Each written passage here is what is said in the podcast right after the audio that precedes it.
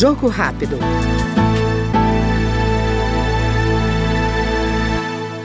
Câmara aprovou a adesão do Brasil a tratado internacional que prevê a redução da produção e do consumo de hidrofluorcarbono, produto conhecido como HFC, que agrava o efeito estufa.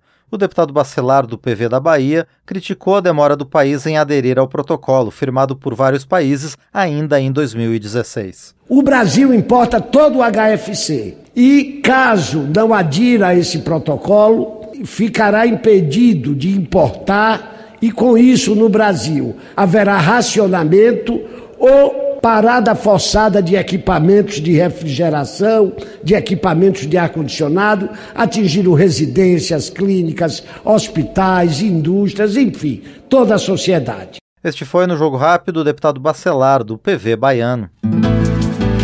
Jogo Rápido.